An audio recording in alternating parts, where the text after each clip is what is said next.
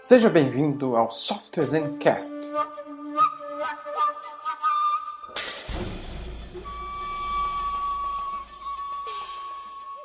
Olá, seja bem-vindo a mais um episódio do Software Zencast. E aí, nesse, nesse episódio, nós vamos falar um pouquinho sobre como foi o Agile Trends Gov, que aconteceu em Brasília nessa semana, há poucos dias atrás. Eu estou aqui para gravar uma, um episódio especial para contar como é que foi, certo? Então, é, foram dois dias de evento e foi muito legal, né? Merece aqui um episódio especial, específico para a gente falar sobre isso, certo? Foram centenas de pessoas que participaram. É, não, não consigo é, não, não, não a informação exata de quantas pessoas tinham lá, mas talvez mais de 200, 300 talvez certo? O que é muito legal, muito interessante ver que um, uma, um uma das áreas dos setores que tem maior dificuldade hoje de adotar né, os métodos ágeis está é, tá massivamente, cada vez mais, indo para essa direção e tal, e a gente tem visto que acho que isso é meio que inevitável pelo, pelo volume de conversas e a variedade de times que eu encontrei por lá dá para ter uma noção de que a coisa vai evoluir ainda bastante nessa área de governo. Né? Então, muitos órgãos, muitas estatais, né? assim, só para citar algumas, a Caixa, a Caixa Econômica, Bacen, o Ministério das Relações Exteriores, Ministério do Planejamento, TST, TCU, Petrobras, SERPRO, algumas representantes de universidades, é, que também estão meio que ah, dentro desse escopo, né, que estão é, restritas ao universo das leis, das regras de governo e secretarias estaduais, municipais e tal. Então, assim, meio que uma representação bem diversa de, da maioria do, dos cenários de governo que a gente vê por aí, né, órgãos reguladores e tal. E também o que eu achei assim mais é, interessante sobre essa essa conferência específica foi a diversidade de cases, né? Uma conferência só sobre o governo na área de agilidade é muito, muito acho que foi a primeira, com certeza foi a primeira, e é, e aí e aí foi muito muito bom ver que tem muita gente fazendo, né? É, tem muita gente é, descobrindo como fazer, como adotar os princípios, as práticas de gestão que hoje estão sendo difundidas cada vez mais, sendo usadas cada vez mais em toda a iniciativa privada, sendo exploradas e, e caminhos sendo descobertos nessa, nesse mundo do, do governo. Certo? Então, a diversidade grande de cases, o que me deixou muito impressionado foi que cada case é, com uma, é, digamos assim, uma história de dificuldade específica, ou seja, as pessoas estão conseguindo vencer as dificuldades e aplicar o que precisa ser aplicado e otimizar bastante os resultados. Elas estão conseguindo sair, é, algumas pessoas estão conseguindo sair de um cenário de extrema ineficiência, de projetos que não, não ficam prontos, são gastos milhões de reais, é, ficam é, anos sendo desenvolvidos para de repente nunca serem usados, para um cenário de entrega de software frequente e com é, com a qualidade é, bastante alta. Né? Então, muito, muito, muito bom ver isso lá. E aí as palestras foram é, impressionantes. Eu gostei muito do que eu vi lá. Infelizmente, ah, é, o Herbert Parente, do Conselho de Justiça do Trabalho, palestrou junto comigo, assim, no, é, no mesmo horário que eu. Então eu não consegui assistir a palestra dele. Mas ele é o cara que eu já tinha conversado, ele deu uma entrevista aqui no Software Zen é, para a turma que está rodando agora, né, a turma Drucker. A gente fez uma entrevista e a gente fez uma entrevista com ele também no grande encontro, que foi antes de começar a turma. E ele está é, à, à, frente lá do, do, do, sistema de processo judicial, que é um, um sistema é, absolutamente crítico e muito difícil de ser tocado, com muita, é, muito muita criticidade, muito volume de demandas, muitas pessoas, enfim, um grande um, um, assim, um projeto, é, digamos assim, de nível de complexidade alta. E a palestra dele, eu peguei só os detalhezinhos, né, depois, é, de como foi conversando com ele, com o pessoal. E foi legal pelas ideias que ele colocou lá sobre como lidar, né, ou com as alternativas, como lidar com o cenário que hoje é o principal, que eu vi que é o principal problema na área de governo hoje, é a questão dos pontos de função. Né?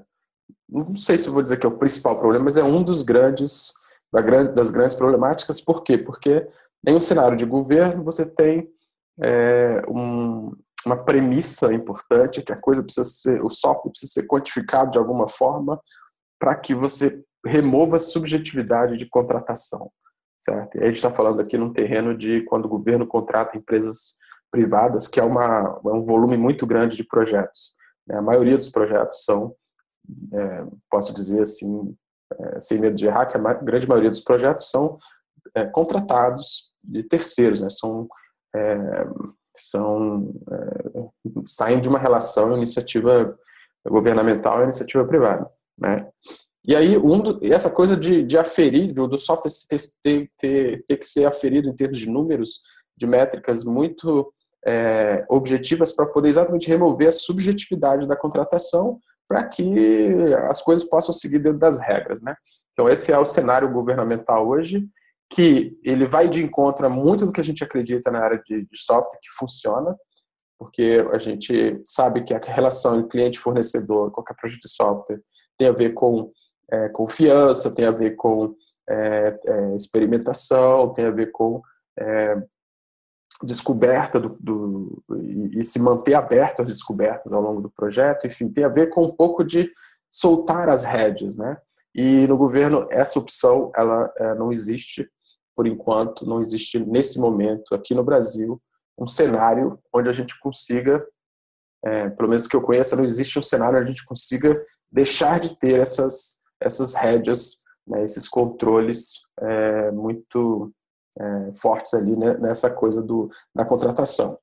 Né? E aí o Rabbit estava explorando isso lá, explorando a questão, a problemática dos pontos de função, que é problemático, não há dúvida.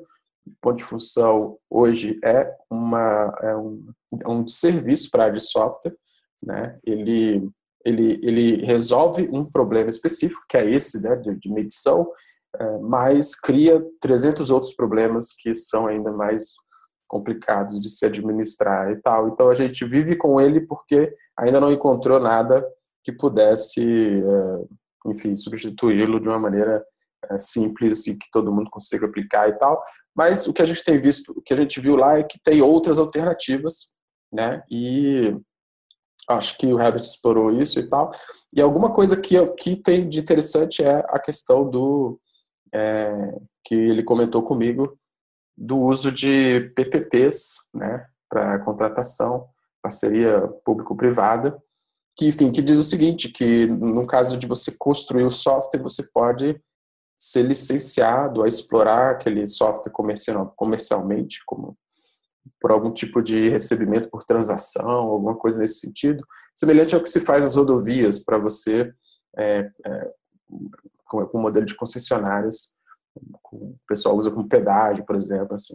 Então, a iniciativa privada garante uma rodovia, rodovia de qualidade, porque é, ela ganha do uso daquela rodovia e é de interesse da iniciativa privada que seja a melhor rodovia possível para que as pessoas usem a rodovia e, né, é, enfim, que aquilo ali dê retorno financeiro. Então, é, imagina-se que software pode ser também ter essa via de uma parceria público-privada, onde a empresa que desenvolve, ao invés dela receber num contrato tradicional né, de, de, que envolve todas as questões que hoje impedem as empresas de fazer o software bem feito, né, questão de escopo controlado, escopo fechado, contratos difíceis de serem negociados, enfim, toda essa coisa, elas, a gente poderia ter uma relação mais aberta e a empresa ganharia a concessão né, de, de uso de, de, de de aferir algum tipo de cobrança pela transação que aquele software oferece,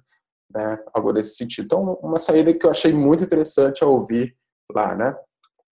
Teve a palestra do, do pessoal do TST, lá do Jader, o pessoal do TST tem sempre presença grande aqui no, no Software Zen, É, eles estão brigando mesmo para otimizar as coisas lá e estão conseguindo. Estou vendo muitos bons resultados lá no TST.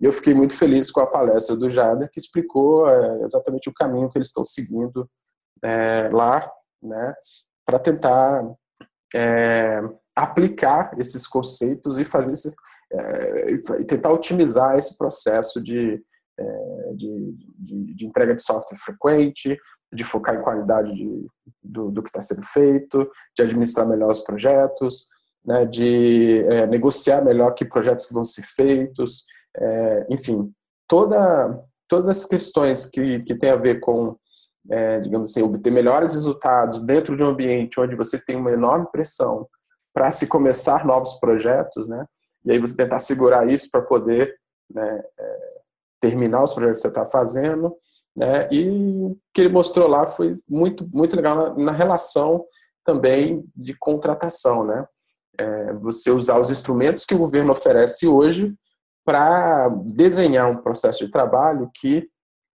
é, para otimizar um processo de trabalho, fazer um processo de trabalho mais otimizado, melhor dentro de um cenário que está é, que tá assim é, que haja que há muita dificuldade né para se para se fazer para se operar isso né?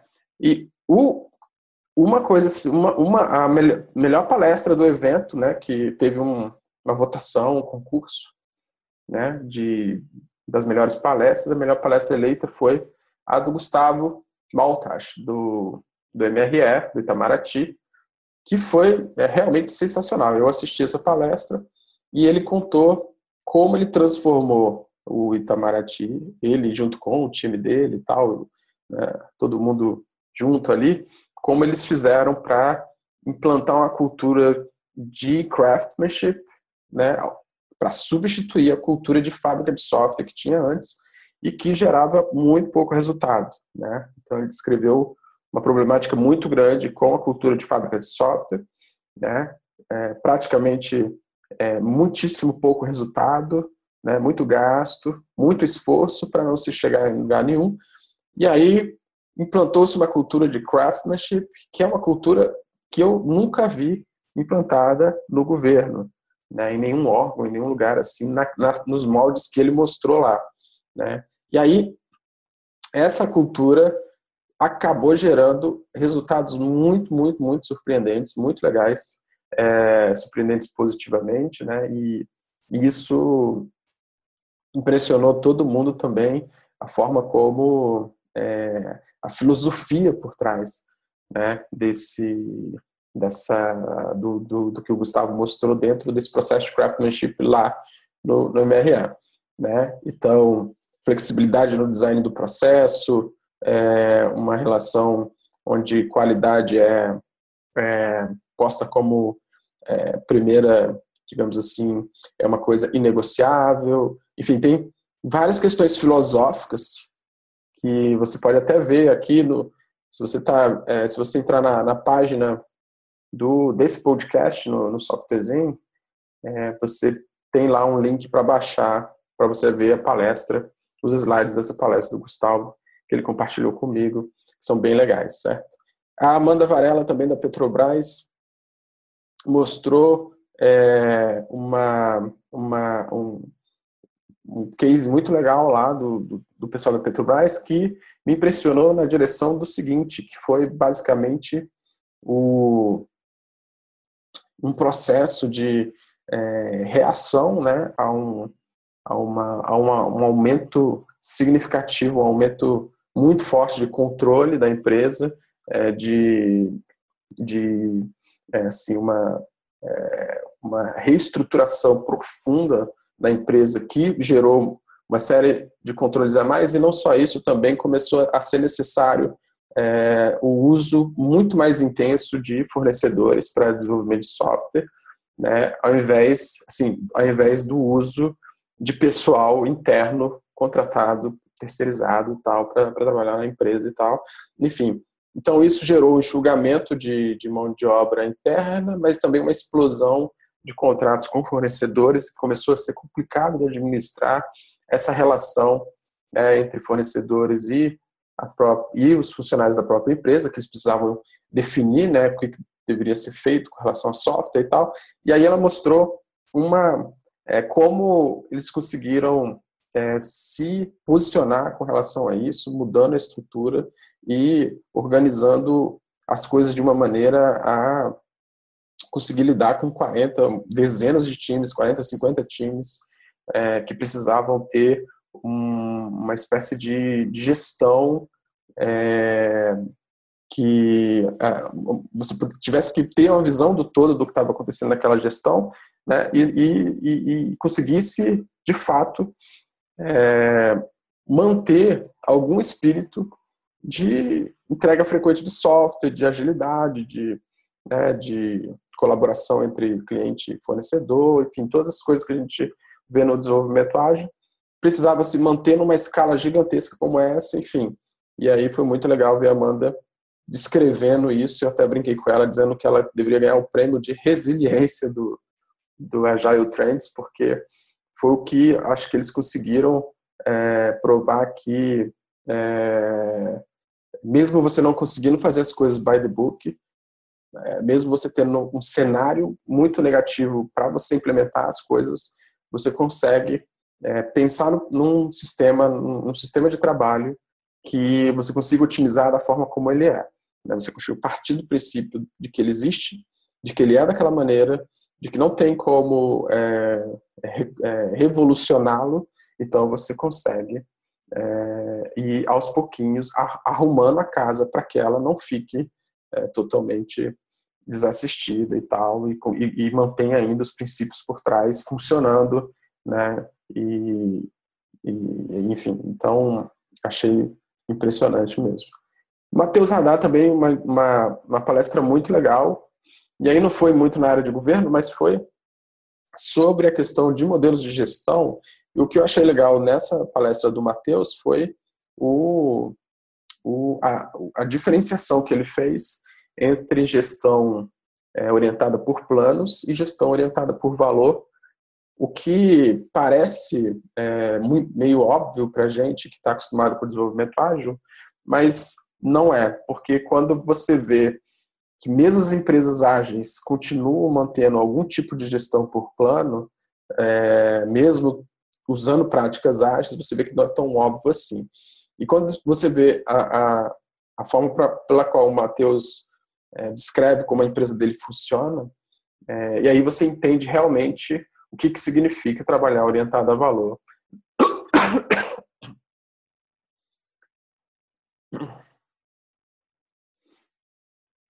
E aí, quando você vê uma empresa como a, do Matheus é, trabalhando do jeito que ela trabalha, uma liberdade grande para os funcionários, uma grande autonomia, é, é, transparência com relação a, a tudo, né, decisões democráticas e distribuídas, é, não tem centralização, não tem hierarquia, enfim, todas essas coisas que às vezes a gente é, lida com elas como se fossem normais, mas na verdade por trás ali né, existe algum tipo de limitação, né, algum tipo de, é, é de, de, de, gestão ainda orientada a plano que vai limita a, a, o impacto do, do resultado que se está fazendo em termos de agilidade, de gestão mais moderna e tal. Então, muito parabéns para o Matheus, porque foi realmente uma palestra é, que abriu muito a cabeça de todo mundo lá e que para mim fez muito sentido, certo? Então, esses foram os destaques para mim, em termos de palestras, mas enfim, o evento foi todo muito legal. Um monte de gente é, trocando ideia, é, muita interação, é, enfim, não vou falar mais algumas coisas que tiveram lá, mas valeu muito a pena e eu acho que abriu aí um, uma nova uma nova área de de é, digamos assim, de eventos, né, um, um novo enfoque a esse de governo. Então, acho que a tendência agora é ele se consolidar e a cada ano aumentar né, esse, né, essa, a, quantidade de pessoas, a quantidade de times, enfim, o impacto que o desenvolvimento ágil tem tem, é, tem criado aí na área do, do governo e está mexendo, né? Está fazendo as pessoas saírem da zona de conforto, está fazendo as pessoas se mexerem para gerarem melhores resultados né? Porque a gente vê que é, o pessoal do governo, pelo menos que estava lá no evento, tem muito interesse, muita, muito gás, muita energia para fazer as coisas é, para estruturar as coisas para que elas possam ser feitas de um jeito melhor. Então, é, foi muito legal. Então, esse. E eu palestrei, eu, eu dei uma palestra no evento, no, no, no, primeiro horário do primeiro dia, e, e minha palestra foi sobre é, estratégias para a transição, para você fazer uma transição para agilidade. E o foco dessa palestra foi o seguinte: foi a ideia de que a gente tem que, é, nesses cenários, nos cenários é, de maior complexidade e de, de maior especificidade que a gente vive por aí, que são inúmeros, né? Existe uma, uma diversidade de contextos é, absurda hoje na, na, nossa realidade brasileira e mundial, né? Então eu dei lá cinco exemplos de contextos completamente diferentes um do outro, né? É, empresas RP com produtos com milhares de usuários, milhões, milhares de funcionalidades e tal, é, equipes grandes, é, empresas grandes com vários times que são dependentes uns dos outros e que alguns estão fazendo desenvolvimento, outros estão é, com sistemas em produção já há muito tempo, tecnologia antiga, enfim, é, startups que estão aceleradas, que estão atuando aí na web, tentando é, ganhar audiência. Enfim, é, eu citei vários casos de contextos completamente diferentes e, e provoquei as pessoas no sentido de perguntar: vocês acham que existe realmente uma única fórmula para é, resolver a gestão de todos esses contextos, ou seja, todos eles deveriam estar usando o mesmo método? Né? E por que eu perguntei isso? Porque normalmente é muito disso que eu vejo por aí. As pessoas se apaixonam por um determinado método, e o Scrum hoje é talvez o método mais é, na moda e que as pessoas estão mais, é, digamos assim, é, é, buscando e, enfim, se apaixonando por ele, tentando aplicar em todo tipo de situação, que a, a, acontece é, exatamente isso, né? Você foca na receita, né? Você foca numa receita que foi preparada para um contexto bastante específico, né? Se apaixona por ela e tenta começar a usar isso em tudo que é contexto que vem por aí, né? E mesmo que não for o Scrum necessariamente, que seja o Kanban, que seja o XP, que seja a certificação XYZ, ou, ou enfim, é, ou Safe também, uma coisa que está surgindo agora e tal. É, cada coisa dessa tem o seu contexto, tem a sua, a sua dinâmica e, e, e, a, e a, sua aplicabilidade, né? Então, o, o, quando a gente é, é, começa a estudar e se aperfeiçoar muito no método, porque acredita que é o método que vai resolver o nosso problema, a gente entra nesse, né, numa situação que dificulta a transição para agilidade. Então, por isso que a gente nessa palestra estava falando de estratégias para você fazer sua transição né, para agilidade. Né? E, e, eu acho que eu acredito nisso. Eu acredito que a transição, você sair de um, do cenário X para o cenário Y, né, e, essa, e você acredita que o desenvolvimento ágil, Lean, essas coisas, esses métodos mais modernos é o, são o caminho, é, essa transição ela tem que ser pensada de forma específica para cada contexto, porque cada contexto é diferente um do outro e tal. Então não é basicamente sair tentando aplicar determinado método. E aí quando isso acontece, quando você se apaixona pelo método, né, você transforma ele na meta, ou seja, nós estamos, você pergunta assim, o que, o que vocês estão fazendo aqui nesse momento? As pessoas, ah, a gente está implantando o Scrum, né? Ou a gente está, é, ou eu quero contratar um, uma consultoria ou pessoas para me ajudar a implantar Scrum aqui. Né? Então é nesse momento que há um desvio de propósito. Você transforma a meta, o método na meta, né? o Scrum ou o método Kanban ou XP, dependendo do que você acha que vai resolver o seu problema, se transforma na meta. Então, é, o que, que eu tenho que fazer, mudar aqui para fazer Scrum? Ou seja, o objetivo é fazer Scrum, o objetivo é fazer o método tal, objetivo é, é instalar o método, certo? Sendo que isso é, não é o objetivo na, no final das contas. A gente não, não sabe, é, não, não, há, não há benefício nenhum em se fazer o método. O benefício está no que o método gera para você, né? Então é isso que a gente tem que focar no que o método vai gerar. É, você querer executar a receita certinho do método é, só vai funcionar se você estiver numa situação que na situação específica que o método se aplica, né? E que é muito raro. Então, qual é a situação, por exemplo, específica que o Scrum se aplica? É você ter um time, né, que tá, é, que tem é, todas as disciplinas ali é, organizadas, né? Todas as pessoas organizadas em torno de uma meta comum, que é entregar um produto de software, um único produto, que tá, é, na qual ele está interagindo com um único cliente, que no caso é o PO, né? E, enfim, é, é, o contexto que o Scrum vai se aplicar, né?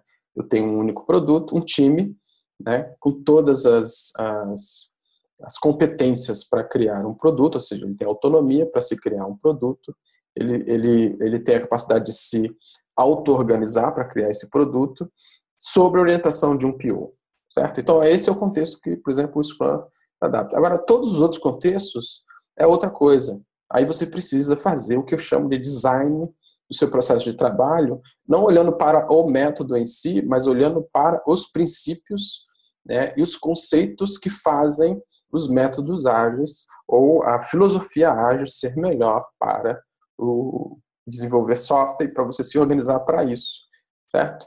No final das contas, a sua meta não é implantar um método, a sua meta é, é melhorar o seu sistema de trabalho, melhorar em termos de quais são os benefícios que você espera, né? É, onde tem que estar o seu foco, né? Você tem que estar o foco em ter conformidade com o método ou uma prática, a ponto de vários lugares que eu cheguei, as pessoas simplesmente falavam assim, ah, não, aqui a gente não faz é, a prática X, sei lá, a gente não faz daily meeting. Aí as pessoas reclamam, não, mas se a gente não fizer daily meeting, a gente está fazendo Scrum, né? Ou se a gente não está fazendo isso, a gente não está fazendo Kanban. Enfim, essa conformidade que se busca com métodos e prática é tão ruim quanto a conformidade com métodos rígidos, né? Porque você está tentando forçar a barra para executar, para seguir um método, certo? Então, a, a, você não precisa ser conforme com o Scrum, não precisa ser conforme com o Agile, não precisa ser conforme com, é, com essas coisas. Você precisa melhorar o seu ambiente de trabalho. E você faz isso usando esses conceitos, esses princípios dos métodos ágeis. Certo? Então, se você não criar esse, essa filosofia, esse exercício de aprender o que está por trás dos métodos ágeis para aplicar e adaptar para o seu contexto, você vai criar essa coisa de desvio de propósito que vai te levar para um caminho diferente do que é, do que deveria, né? Então o, o foco devia estar no problema, nos benefícios, né? O problema que você está tentando resolver no seu ambiente de trabalho, né? E os benefícios que isso vai gerar. Então, ó, eu quero acelerar a entrega de produtos, eu quero melhorar a responsividade. São exemplos de benefícios, né? Aumentar a produtividade, administrar riscos melhor, melhorar a previsibilidade, reduzir os custos. Isso aqui é o que deveria ser o nosso foco. É para isso que estamos fazendo o que estamos fazendo, né? Então, é, a estratégia, basicamente, é, é focar é, num, no, num, num cenário onde você está olhando exatamente para esses problemas, esses benefícios, para que eles te levem para onde você tem que ir, certo? Então, é, o, estratégia basicamente é fazer o design do seu sistema de trabalho de acordo com o que ele é, né? Sendo que você tem duas coisas acontecendo, né? Uma é o que, que o seu sistema de trabalho é hoje, e a outra é, é o que, que os métodos ágeis te ensinam sobre é, como o desenvolvimento de software deveria ser. E aí você pega uma coisa e tenta encaixar com a outra para que forme, é, nesse encaixe, né, te dê os benefícios que você precisa te dar. Né? Então, não é uma questão de simplesmente é, aprender uma receita e aplicar aquela receita. É uma questão de aprender a fazer a receita e aí aprender a aplicar essa receita que você está construindo.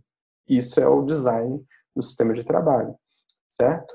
E aí o que eu, o que eu mencionei lá é que é, algumas questões são muito importantes quando você faz isso. Né? Uma é você ter visão sistêmica. Visão sistêmica, basicamente, é olhar para o seu ambiente de trabalho como um sistema e olhar para as relações que esse sistema tem com os outros. Né? E aí você vai ver uma coisa desse tipo aqui, dessa, dessa imagem, se você estiver assistindo o vídeo. É uma imagem que tem é, três grandes áreas, input, WIP e output. Input é a parte de entrada no seu sistema, é como ele recebe as demandas que ele recebe. Então, é, indica o que vai acontecer no, seu, no futuro próximo, o que vai acontecer em breve. Então, você tem que ter, na área de, de input, você tem que entender o que, que, o que, que chega no seu sistema, né? porque é nessa área que você vai ter processos ou é, estruturas de gestão que vão procurar garantir que você vai fazer a coisa certa daquele ponto em diante, porque você recebe demanda, muito mais demanda do que você consegue processar. Né? Ou você recebe muito mais demanda dos seus clientes, ou você tem muito mais ideias do que você consegue implementar, se você, por exemplo, está criando um produto. Certo? Então, a, a chave é quais os elementos, quais os ciclos de feedback, quais as estruturas de gestão que precisam ser adotadas para você estar sempre fazendo o que realmente é, precisaria fazer, a coisa certa, né, de forma proativa. Você está garantindo isso. É, o seu sistema é muito caro para que você permita que algo entre nele que não seja a coisa que tinha que ser feita naquele momento, certo? E o que, que entra nele? Entra no WIP, que é o seu momento presente, work in progress, então acontecendo ali. É. E o que sai é o output. Então, é, que é o teu passado, o que já aconteceu, o que você já entregou, o que já foi feito. E aí é onde acontecem as métricas, onde você mede as coisas, né, onde você celebra o que aconteceu, enfim. Então são três grandes áreas, qualquer sistema tem três grandes áreas, input, WIP, output. E essas três grandes áreas é, é, são chave para você entender como fazer design no seu sistema de trabalho. Se você pegar um, um, processo como Scrum, por exemplo, um método como Scrum, você vai conseguir extrair essas três áreas que o Scrum tem, essas três áreas no Scrum, você vai conseguir mapear essas três áreas no Scrum e como é que o Scrum trabalha essas três áreas. É, e aí, fazendo isso, é, você também percebe que, que isso também pode ser feito para o seu ambiente de trabalho. Né? E aí é que entra essa questão das estratégias, certo? Então, fazer a coisa certa é uma coisa importante lá no input. Quebrar o elefante foi uma coisa que eu mencionei lá, que é em pequenos pedaços, né? Para você comer um pedaço por vez. Isso é uma expressão comum que tem por aí, né? Mas, na verdade, a gente recebe demandas normalmente muito grandes, né? A gente recebe é, demandas que, para o usuário, ele resume numa frase, mas aquilo pode significar meses de trabalho. E aí você tem que saber a arte de quebrar isso aí em pequenos pedaços para que o seu sistema não fique é, entalado, né? Porque quando você assume um compromisso de um grande pedaço, esse compromisso entala seu sistema e te tira toda a sua responsabilidade, faz com que você é, aumente enormemente a chance de você não estar tá fazendo a coisa certa, porque muda muito rápido. Né? Na semana seguinte, no mês seguinte, pode ter aparecido outra questão né? E, além disso, tem várias outras questões que fazem com que esse lote grande que entra no seu sistema seja extremamente ineficiente, certo? Então, essa coisa de quebrar, ela é essencial nesse conjunto de estratégias e ele acontece ali no input também, do input para do input para o WIP, né? Acontece essa quebra, você não vai deixar entrar no WIP do seu sistema coisas grandes, você vai fazer uma quebra antes, certo? Então, tem várias técnicas para isso Inclusive, os métodos também oferecem essas técnicas para isso, mas pode ser que no seu ambiente as, as técnicas usadas para quebrar é, o seu elefante lá, é, porque os métodos oferecem, não, não funcionem, não sejam aplicados. Então, por isso que você tem que adotar uma específica sua. É, dentro do WIP, você vai precisar de colaboração, você vai precisar de múltiplas mentes debruçadas em torno de uma meta comum certo? Essa meta comum pode ser é, entregar um, um, certo business value para o seu cliente, pode ser é, vencer, é, manter um SLA de serviço, enfim, dependendo do tipo de operação que você executa, se é desenvolvimento de software, se é manutenção, se é serviço, enfim. É, mas todos eles é possível definir uma meta comum. E se você não tiver meta comum, você não tem colaboração, porque as pessoas só colaboram quando elas têm meta comum. Essa é uma essência da colaboração é um aspecto é, fundamental de colaboração. O que a gente faz normalmente, o que a gente vê as pessoas fazendo, é elas distribuindo o trabalho é, individualmente entre as pessoas do, do, da equipe, né? Então, fulano pega um projeto, ciclano pega outro projeto, Beltrano resolve esse bug. Enfim, as pessoas estão trabalhando em coisas que não têm relação uma com as outras, ou seja, não estão perseguindo uma meta, elas estão simplesmente perseguindo é, aquela cenoura para entregar né, e pegar a próxima. Né? Então, esse é um ambiente que não vai favorecer colaboração e isso é uma grande perda para o seu sistema de trabalho. Né? E aí, tendo colaboração, você vai poder fazer gestão de WIP, coordenação tática, que são coisas também essenciais para você manter a equipe também fazendo a coisa certa. Você vê que a coisa certa, que é todo esse mindset de eficácia que a gente tem é, falado bastante disso aí nos, nos últimos anos, né, dessa transição da eficiência para a eficácia, a eficácia basicamente é garantir que está tudo sempre sendo feito em direção de, de fazer a coisa certa. Então, é, dentro do time, no momento que o time está escolhendo que tarefas eles estão fazendo, né, é, que features estão sendo trabalhadas, que tarefas estão sendo executadas, que projetos estão em andamento, enfim, é, tudo isso é fazer a coisa certa e isso acontece todos os dias, certo? No final, você tem que ter resultados tangíveis, né? Ou seja, é, você tem que ter alguma forma de mensurar o que está acontecendo, é, mensurar se você está é, é, quanto tempo as coisas estão levando de ponta a ponta, que é o famoso lead time. É, você tem que você tem várias formas que você consegue é, indicar, evidenciar os resultados. Isso é importante porque as pessoas precisam ter alguma informação sobre o que está acontecendo, principalmente quem quem se beneficia do seu sistema de trabalho, né? Eventualmente uma diretoria, uma alta gestão, você vai precisar prestar conta do que está rolando e aí os resultados, é, ter isso em forma tangível de resultados, é, mas inclusive o próprio time, né? O próprio time precisa ver que ele está alcançando coisas reais e tal, ter essa sensação. E eu acredito muito que isso aí acontece onde? Na área de output do seu sistema, né? Toda vez que você termina alguma coisa, toda vez que alguma coisa sai do seu sistema, chega num cliente, isso é passível de ser tangibilizado, de ser mostrado, evidenciado de alguma forma. Né? Existem várias coisas é, várias técnicas para fazer isso, certo? E aí a gente acaba é, conectando essas estratégias todas numa única visão, né? Se você está assistindo esse esse cast em vídeo, eu estou mostrando agora uma imagem que é, conecta tudo isso que eu falei encaixado no input, WIP, output, né? No, na visão sistêmica que você precisa ter para implementar isso em qualquer ambiente de trabalho. Então, por exemplo, o que eu faço lá no, no Soft Design, no programa, é, é explorar como fazer essas coisas no seu dia a dia, quais são as técnicas para você fazer isso no seu ambiente de trabalho, porque no o ambiente de trabalho, é, como ele é único, ele demanda que você faça o design disso, né, para vencer aquela, aquele contexto específico que você está lidando, certo?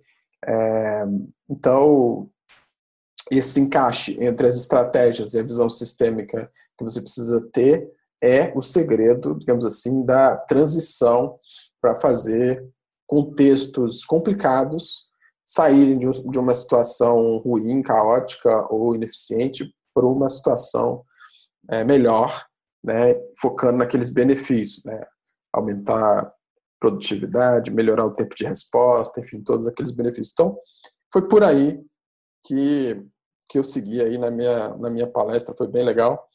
E aqui, se você é, acessa, se você está é, se você, se você tá vendo esse podcast é, do esse podcast tem um, um, link provavelmente por aqui em algum lugar na página dele ou no YouTube, enfim, que vai pro post desse podcast que tem o link para os slides dessa palestra para você dar uma conferida lá. Certo? E aí, uma última coisa que aconteceu lá no, no evento foi é, o painel de debates, que é, nossa, foi uma, teve outros tipos de interação no evento, né, em forma de painel de debates e tal. Uma delas foi o Fishbowl. O Fishbowl, eu participei de um Fishbowl lá de motivação e engajamento. Fishbowl é uma, é uma atividade bem legal. Você coloca quatro cadeiras lá na frente do, do da, da, sala, coloca um tema para as pessoas discutirem, aí sentam nessas quatro, sentam, três pessoas, e aí, no, no, nosso caso, lá, esse é o número, pode, poderia ter um número diferente de cadeiras e tal.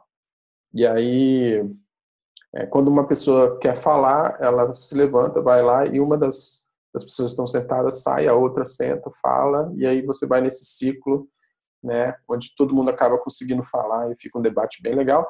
E o debate lá era sobre motivação e engajamento, né? Então, quem estava conduzido foi o Renato Willi, e ele contou uma história lá, provocativa do Johansen, o personagem que ele inventou lá. Foi interessante porque a, a ideia era o seguinte: ah, o Johansen é um cara que tá, estudou muito para passar num concurso na Dinamarca, né, para a gente sair um pouco do Brasil. E aí ele é, era um, estudou bastante, passou dois anos estudando e tal, e aí entrou. E aí, depois de um tempo, ele se desmotivou de tal forma que é, ninguém conseguia ter, é, digamos assim, ter mais bons, ter o engajamento dele de volta ali no, no órgão onde ele estava e tal, ele estava se questionando se era aquilo mesmo que ele queria fazer e tal. E aí a discussão, o debate era assim, pô, como o chefe do Johansen poderia atuar para motivá-lo, engajá-lo e fazê-lo né, dar o máximo que ele podia no, no ambiente de trabalho. E aí, obviamente, houve várias opiniões sobre isso e tal. E assim, logo de cara a gente já entrou no consenso de que a motivação não era criada pelo chefe, né, nem por ninguém, era uma coisa que vinha de dentro da pessoa. E aí começou -se a discutir sobre motivação extrínseca versus motivação intrínseca e tal. E aí, em algum momento, eu sentei lá no, no painel e dei a minha opinião.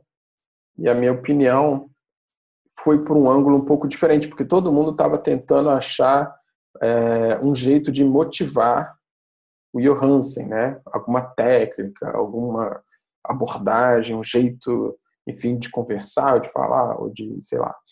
E aí eu falei, não, vamos tentar pensar de um ângulo um pouco diferente, né? Em vez de tentar de como motivá-lo, é, vamos tentar pensar em entender por que, que ele está desmotivado, quais são as causas, né? O que está fazendo ele ficar desmotivado, né?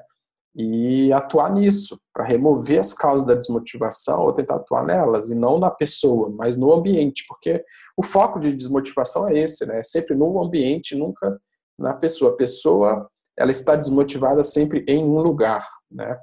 É, essa é, é uma combinação de duas coisas, né? Existe um sistema ali operando que é, causa, que, que gera aquele tipo de comportamento. E, e aí a minha provocação foi, ah, o Johansen é um programador? E aí o pessoal diz, tá, é um programador, sim. Então o que, que motiva um programador? O que, que desmotiva um programador, né? E aí é, eu dei minha opinião sobre o que, que desmotiva um programador. O que desmotiva um programador? Se você olhar para o ambiente de open source, software livre, você vai perceber as pessoas às vezes estão super desmotivadas no trabalho, onde elas ganham dinheiro para fazer o que elas fazem, e quando chega em casa fica de madrugada trabalhando num projeto de software livre, onde ela não ganha nada, certo? Então, que, qual a diferença entre as duas coisas, né? Uma das da, da diferença é a forma como é, o programador se encaixa na, no que ele está fazendo.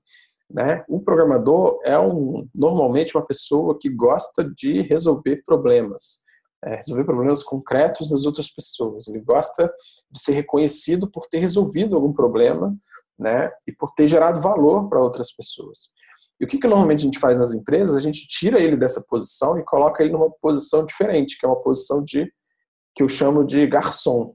Né? O que, que é o garçom? O garçom é a pessoa que vai lá no cliente é, ou no chefe, no gerente, num analista, anota o que tem que ser feito, leva um caderninho, anota os pedidos. Ah, eu quero. Faz aí uma tela de cadastro que tem esses três campos aqui, coloca essa regra aqui que não pode salvar assim, assim, assado. Enfim, aí ele anota isso, depois volta e trabalha naquilo, depois entrega e o ciclo começa todo de novo. Ou seja, ele fica indo anotar pedido, depois volta para fazer o que foi anotado ele não sabe necessariamente o que está sendo feito, ele não sabe necessariamente que tipo de problema ele está resolvendo, porque isso é quase que intencionalmente abafado, é, existe uma cortina entre o programador e o que ele está fazendo, como se ele precisasse ser protegido né, da relação com o cliente, uma coisa nesse sentido. Isso desmotiva extremamente, é uma coisa extremamente desmotivadora. Então, é, para você, nesse caso do, do Hans, provavelmente é muito disso que está acontecendo, né? Você tira ele do, do, do papel que ele tem, que é um papel de solucionador de problemas. Então, é, ele, ele deixa de participar da, da, do design da solução, da construção da solução, né, porque a solução já vem pronta para ele. Né?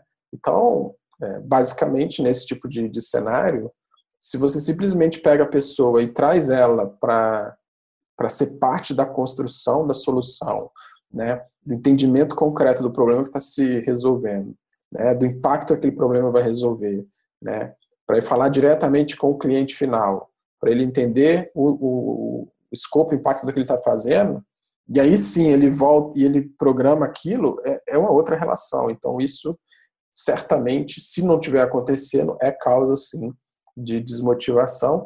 E aí o, o que eu convidei as pessoas foi exatamente pensar que outras causas de desmotivação parecidas poderiam estar atuando para fazer a pessoa ficar desmotivada. Né? Esse é um exemplo do, do que pode estar acontecendo. Então foi bem legal esse, esse fishbowl de motivação e teve também um debate onde eu participei sobre o futuro da agilidade. No final, a última, a última atividade do evento foi um debate. E aí a mesa de debate era eu, o Renato Willi, o Matheus Radar e o Paulo Meirelles. Foi bem legal esse debate também, acho que fechou o evento bem de forma bem impactante, porque a gente discutiu o futuro, né? É, apesar do presente ainda muito desafiador, o futuro é, é bom a gente olhar para ele, né? Quem estava conduzindo esse debate era o Daírton Bassi, que é o organizador da, da conferência, né? E aí ele tinha ali quatro quatro questões, se eu não me engano, eram essas, pelo que eu lembrei, eram essas questões e e aí a gente dava as opiniões e abriu a discussão ali, né? Uma, uma a, a, primeira questão que ele levantou foi assim, o que, que a gente pode, pode esperar do futuro da agilidade, né? Para onde a gente está indo, o que, que a gente vai. E aí eu dei uma, uma provocada em todo mundo, dizendo que o que eu esperava do futuro da agilidade era a extinção da agilidade em si. Né? E aí realmente é, e as pessoas ficaram meio. meio assim, o que, que você quer dizer com isso? Para que, que a gente está aqui, afinal, né? É, mas basicamente a ideia é que é, o que a gente discute hoje de desenvolvimento ágil e que hoje a gente trata como uma coisa separada do desenvolvimento de software, né? Existe essa, parece que uma, uma, uma disciplina separada, uma coisa que você pode usar ou não, né?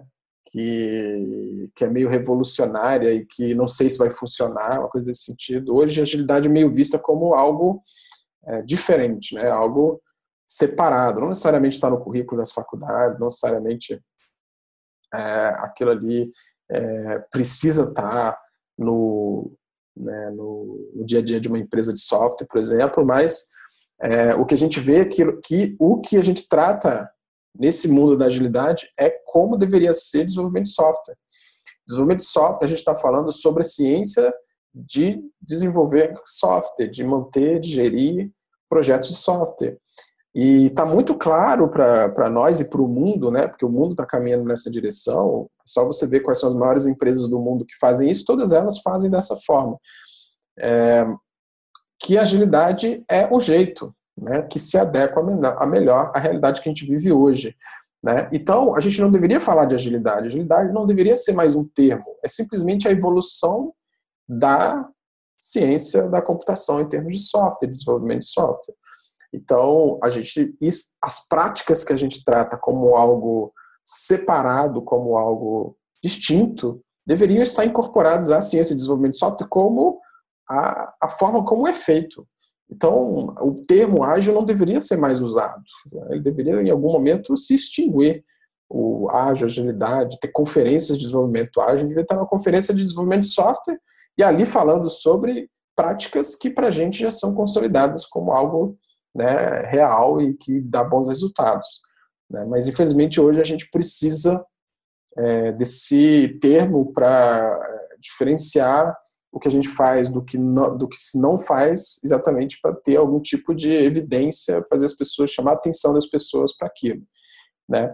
Mas eu espero que em alguns anos isso não precise, sei lá, daqui uns 10, 20 anos a gente não precise mais desse termo para descrever as práticas e os princípios que a gente que a gente adere, né? É, uma outra questão que surgiu foi qual será o desafio daqui para frente das pessoas, né? O maior desafio e tal.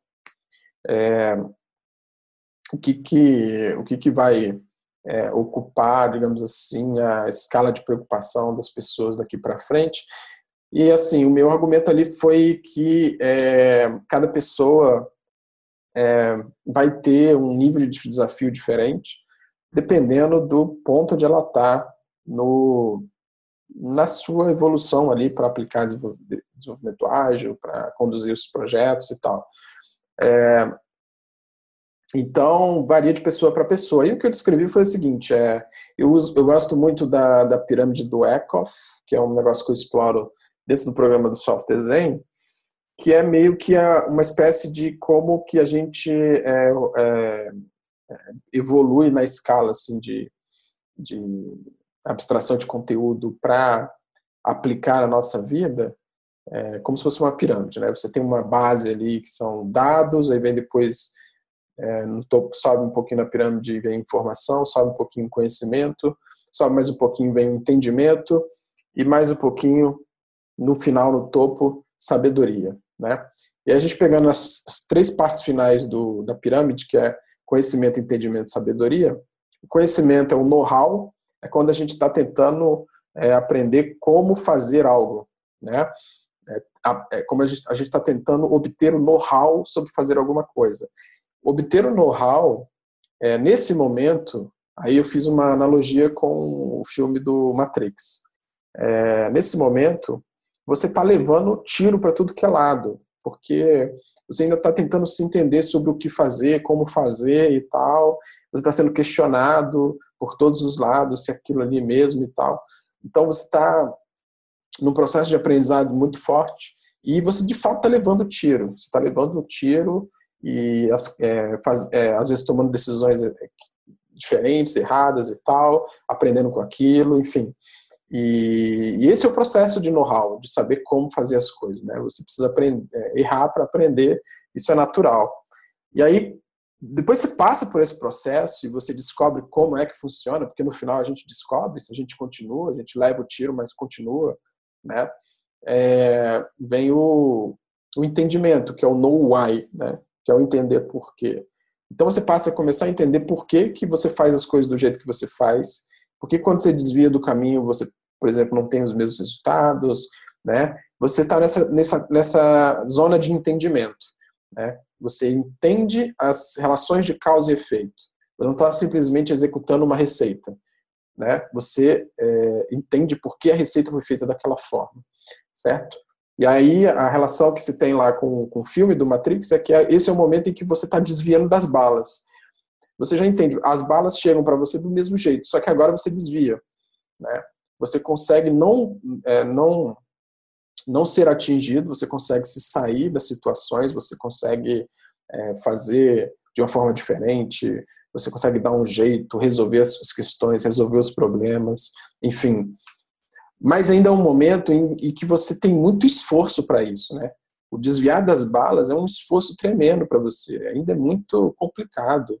É, é, é quase um esforço heróico, né? E aí você sobe um pouquinho que pra, da pirâmide, que é o último estágio da pirâmide, que é o da sabedoria, que no da sabedoria, basicamente, o que acontece é que você aprende a dizer não. Você não mais é, desvia de bala. Você está é, parando as balas, igual no filme. Né? Então você aprende a dizer não. É, você aprende, não, não digo dizer não no sentido de, ah, eu não vou fazer o que você está me pedindo, ou não, não está certo, eu não vou. Não é um não pirracento é um não porque você consegue entender a, da onde veio aquele, aquele pedido, por que, que ele veio daquele jeito, e você consegue entender a necessidade por trás dos pedidos, ou seja, você consegue olhar além do pedido em si, porque normalmente quando a gente está no estágio de entendimento, a gente só olha o pedido. Fulano me pediu um projeto para entregar semana que vem, né? E, e aí no nível de sabedoria, você consegue olhar para dentro daquele pedido, argumentar, ver o que está por trás daquilo ali, para sair com um plano alternativo que você não precise ficar se desviando de bala, ficar dando uma de maluco para tentar resolver tudo, e ainda assim você consiga atender uh, o que é preciso atender. Ou você consegue até desfazer um pedido ou uma necessidade, uh, ou seja lá qual for o contexto que você esteja, porque você é, consegue esclarecer que aquela coisa não é necessária. Então, a sabedoria é o estágio do não, é o estágio de onde você consegue evitar que as coisas aconteçam, as coisas erradas aconteçam. Né? Então, é o momento onde você consegue, de fato, parar balas, certo? E aí, qual é a relação disso com o maior desafio daqui para frente? Cada pessoa está num estágio diferente desse. Tem gente que está aprendendo como fazer, know-how. Tem gente que está aprendendo a desviar das balas, a se virar no dia a dia para fazer as coisas, para entregar os projetos. E tem gente que já está lá na ponta, no estágio final. É, cada um desses estágios requer um desafio diferente.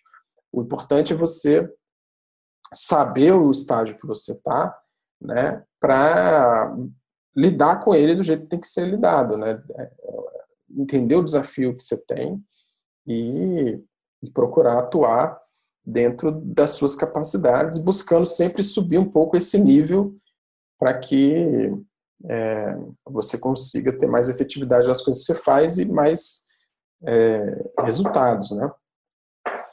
Uma outra questão que surgiu foi se a tendência a escalar ou personalizar, tipo, é, muita gente falando sobre ah, empresas de empresas grandes, né? Ah, vamos tentar escalar o ágil, fazer o ágil funcionar aqui em 50 times e tal. Cria uma receita aí. Aí vem aquela questão da receita. Cria uma receita aí que a gente possa usar para todos os outros times e, e, e, e criar um tipo de melhores práticas e tal. E aí todo mundo no debate é, foi contra a ideia de escalar, inclusive eu, e foi para o lado de que é necessário sim personalizar caso a caso o que eu mencionei foi que eu acredito numa coisa chamada que eu chamo de processo líquido, que é basicamente você desenhar o processo enquanto você o executa, sempre olhando para o, o contexto do presente, o momento presente que você está vivendo. É, o processo é líquido, ele, ele se conecta à tua realidade. Então, como a sua realidade muda de forma frequente, o processo tem que acompanhar. Então, qualquer esforço de se preparar um processo antes de começar a, as coisas a serem feitas é um esforço que tende a, ao desperdício, que, é um, que, que, é um, que tende a não ser efetivo, não, não, não, não, não gerar os resultados que precisam ser gerados. É claro que você começa com uma base, você sabe, você tem uma noção e tal de como que as coisas vão funcionar, mas do dia 1 um para frente você sabe, você já está mexendo no processo. Você tem seu ponto de partida? Tem. Mas do dia 1 um já é diferente, no dia 2 já é diferente, no dia 3 vai mudando e tal. E, e os melhores times são os times que reagem às mudanças de processo, às mudanças de ambiente para organizar um processo que se encaixe bem com aquele ambiente. Então, isso é personalizar. Isso funciona para times, para empresas, enfim, deveria ser assim em todos os níveis. É, e por último, qual a próxima habilidade ou capacitação que devemos buscar? E aí o que eu mencionei lá foi a ideia de é, educação puxada, que é o que eu acredito. A educação ela gera resíduo, na minha opinião, quando é, a gente aprende a buscar as informações e o entendimento que a gente precisa das coisas na medida que a gente precisa, né? E não como forma de preparação para um dia usar. Quando a gente faz, a gente se educa como forma de se preparar para um dia usar aquilo, a gente é, corre um grande risco e na verdade acontece muito é de você não ter resíduo daquilo, né? Você não usar aquilo nunca, aquilo é só uma especulação. Então você aprendeu lá é, o, decorou os, todos os elementos da tabela periódica, achando que um dia aquilo seria útil para você, né? Ou você aprendeu a calcular integral, não sei o quê, para é, para usar isso em algum software que você ia desenvolver. E quando você precisa, você já não sabe mais fazer aquilo porque estava desconectado do, do seu momento. Então, ao invés de aprender essas coisas para nunca usar, ou para quando usar nem lembrar mais, o ideal é você, é você criar uma necessidade de usar aquilo, ou, ou detectar que você tem a necessidade de usar aquilo, usar, né? e aí ser capaz de buscar informação, conhecimento para usar. Certo? Então, eu acho que isso é mais está mais conectado com o mundo como é hoje. Antigamente a informação era mais difícil você só tinha informação em livros, que o ciclo de atualização era muito grande, você tinha que ir numa biblioteca, enfim, para saber as coisas. Hoje em dia você vai no Google e tem tudo a seu no toque dos dedos. Então, uma educação mais puxada pelo, pelas necessidades hoje faz muito mais sentido. Então, qual a próxima habilidade ou capacitação a gente deve buscar? Aquela que você precisa hoje, aquela que você se sente mais fraco, né? Às vezes pode ser que você gostaria de, de ser um líder melhor. Então, vai atrás de informação sobre liderança. Você gostaria de organizar melhor seu time, né, de fazer gestão, vai de informação sobre gestão. Né? Você quer ser capaz de é, escrever código melhor, enfim. Você quer falar uma língua. Para mim, a capacitação ela tem a ver com o que você vive nesse momento e não com o que o mundo esteja precisando e tal. Certo? Então, resumindo, foi isso o Agile Trends Gov. Eu falei um pouco aqui sobre como foi o evento, sobre a minha palestra, dei um resumão de como foi minha palestra e também de como foi o painel de debates lá no Agile Trends. Foi um evento muito legal. E parabéns ao Dairton, que organizou isso tudo, ao time dele, que também é, trabalhou duro para fazer esse evento acontecer. Parabéns pela iniciativa e pelo risco que assumiu né, de ser um evento tão, de, é, tão específico, né, voltado para um, setor tão específico, mas que acabou sendo um sucesso e que provavelmente vai acontecer daqui para frente todos os anos. Certo, gente? Então, valeu aí, obrigado por, por você ter me assistido até agora e até o próximo episódio aí do Software Zencast. Um grande abraço para todo mundo.